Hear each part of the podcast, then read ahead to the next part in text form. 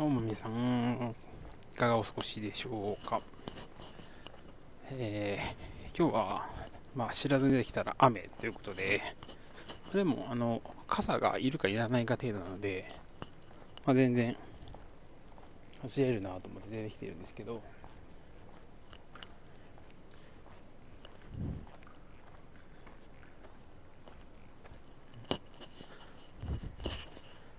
なかなか、ちょっと、やっぱり、うん、習慣の大事さっていうのを、まあ、本編で話していこうかなと思うんですけど、うん、いろいろ感じていることをね、やると思うんですが、雨気持ちいいですね。うん、僕ね、雨、皆共感してもらえるかどうかは分かんないですけど、雨の匂いが結構好きで、特に降る前のもうすぐ降るぞっていう時のあの湿気の匂いがなぜか好きで、まあ、匂いが出てくると、ああ、雨降るなと思うと雨が降るっていう感じで、なんか、うん、違う何かの放送で、その四季の匂いを感じる人は、まあ、特別、なんかちょっと特別な人というか、感じる人がいるみたいな。春はこういう匂いがして、夏はこういう匂いがして、みたいな。まあ、そういう感じる人もいるよっていう話があったんですが、自分もね、確かに春だなとか夏だなって感じのって匂いだったりする気がします。まあ、もちろん暑さももちろん当たり前ですが関係ありますけど、なんかね、匂いが違うんですよ。と、あと空の色と高さかな。うん。すごいいろんなところで四季を感じるなと思いますし、もちろんね、草木を見ても何の花が咲いている、どんな色になっている。うん、そういうのですごく四季を感じています。ただちょっと雨が強くなってきて、四季を感じるというか、今走ることすら少し えどうしようって思っている状態ですね。もう本当に、何ていうんですか、あの、ちょうどあの、今ね、あの、冷房とか、体に悪いので、ミストっていうのが出てきたじゃないですか。あれ確か万博からかな確か万博からで導入されて、すごい今は普通にあるんですけど、あの濡れない程度の霧の大きさにすると、冷えるだけで服は濡れないし、でも冷房効果あるっていうのがね、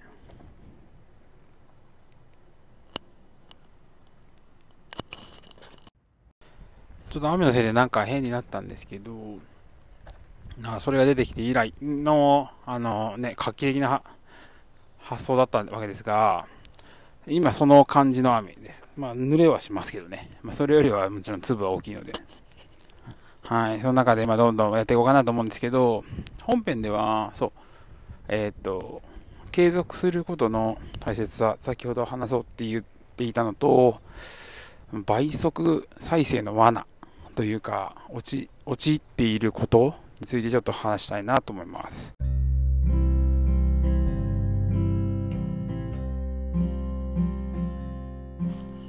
で継続することの大切さなんですけれども前回の放送であともうちょっとで100再生いきますよっていう話だったんですがえっと少し前にですね2ヶ月が経ちました。収録してから。収録を廃止開始してんちゃう？何を言っているんだ、えー、このラジオ番組を始めてから2ヶ月が経ちました。経っていました。気づいたら。なんかそんな話しようかなとも思いつつ毎回違うことを話していて。伸ばし伸ばしになっていたんですけれども、はい。なんと2ヶ月経ちました。うん。ということで、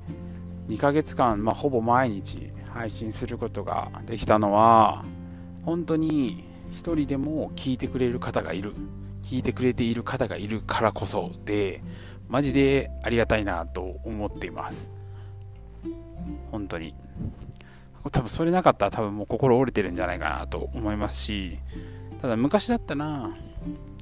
多分これが怖くてできていなかった。多分ここれを多分想定して僕やらないっていう選択肢をずっと始めるまでに1年ぐらいかかったんだと思うんですよ。ですけど、当たり前で、別に僕今告知してるわけでもないのでそこまで。なので当たり前なんですよね、再生数がそんな伸びないとか、リスナー数がそんなに増えないとか。ちゃんとそれに対する正しいアプローチをしていないですわけですから、まあ、そういう意味で、まあ、100再生いったら少しもう少し宣伝とかこんなことしてるよみたいなことは言ってもいいのかなと思っている、まあ、霧のいい数字ではあるんですけどもも2ヶ月続けていてなんか話すことの大切なんかそのアウトプットする大切さとアウトプットの練習にはすごく本当になっています。うん、こうやって話しながらもこう何を話そうかをこう次を考えながらあの言葉を紡いでいくわけなんですけれどもなんかその中でもその今度は逆に入ってくる音として入ってくる情報っていうのの処理も変わってくるその人はどういうふうに考えてアウトプットをしているのかとかその言葉の取り方であったりとか言葉のチョイスですよね、うん、それがすごく変わってきている気がしています。まだ2ヶ月なんでねそんなんで変わるかよっていう話なんですけれども、まあ、一応2ヶ月間なんで60回から70回ぐらいはそうやってアウトプットしながらやっていますのでそういう意味ではすごく練習になっているし自分もだんだん変わってきているなというふうに思っています。で2ヶ月継続してまだでも本を読むっていうのを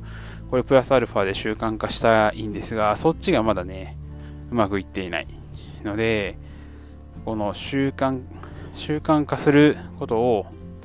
まあ本でもできたらいいなというふうに思っています。であと毎日あ続けられた理由2ヶ月続けられた理由は毎日やるということ毎日やることに決めた。これが一番大きいかなと思っています。明日はやらなくていいや。2日おきにやろうだと1日やらなかった日がやはりどうしてもちろん通常のにプラスアルファで乗っけてる作業ですのでもちろんない方が楽なわけですよ。何も考えなくていいし今日何話そうかなとかって考えなくてもいいわけですから。なんですけどそういうことではなくてあのこれね、うん。そういうわけではなくて、その毎日やるっていうことは、その継続という面でもそうですけど、あの、なんていうんですかね、習慣？本当に習慣にしてしまうっていうのが大切なのかなというふうに思ってまして、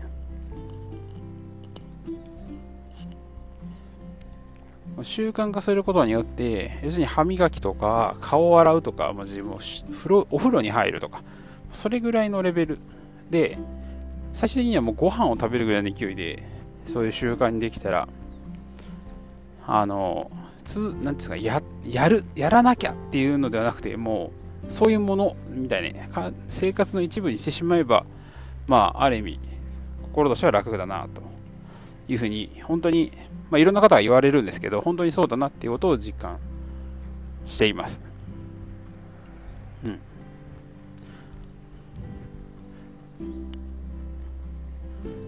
で、今話していたんですが、もう一個話そうと思っていたことを今話しながら忘れてしまいましたね。何でしたっけね。えっと、ちょっと一回、えー、と、ここを切ってですね、再生して自分が何を言おうと思ってたかを思い出したいと思います。失礼。